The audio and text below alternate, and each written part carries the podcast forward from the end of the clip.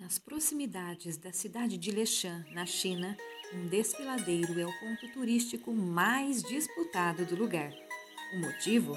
Nele foi esculpida uma figura humana em posição sentada, com as mãos apoiadas sobre os joelhos, os pés descalços, as orelhas caídas e os cabelos arranjados em forma de espiral.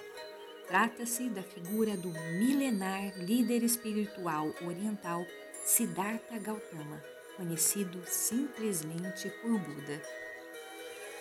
O Buda de Leshan tem quase o dobro do tamanho do Cristo Redentor.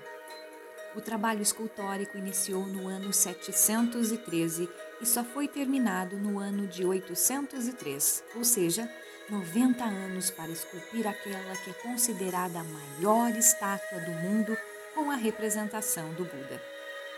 A estátua é feita de pedra, exceto as orelhas, que foram feitas de madeira, fixadas à rocha e depois cobertas de argila.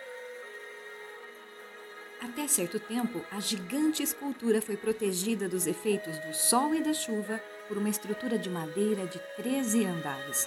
Mas com o passar do tempo, a proteção foi saqueada e destruída. Dessa forma, para que a escultura não sofra com as intempéries do tempo, um complexo e engenhoso sistema de drenagem interno foi pensado e construído.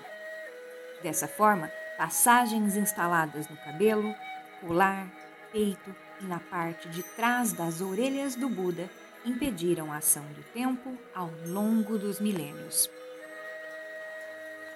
Quem visita a província de Leshan no intuito de conhecer a gigante estátua pode optar por dois caminhos subir cerca de 250 degraus até chegar ao mirante ou escolher um passeio de barco. Se referindo à estátua, os chineses gostam de dizer: a montanha é um Buda e o Buda é uma montanha.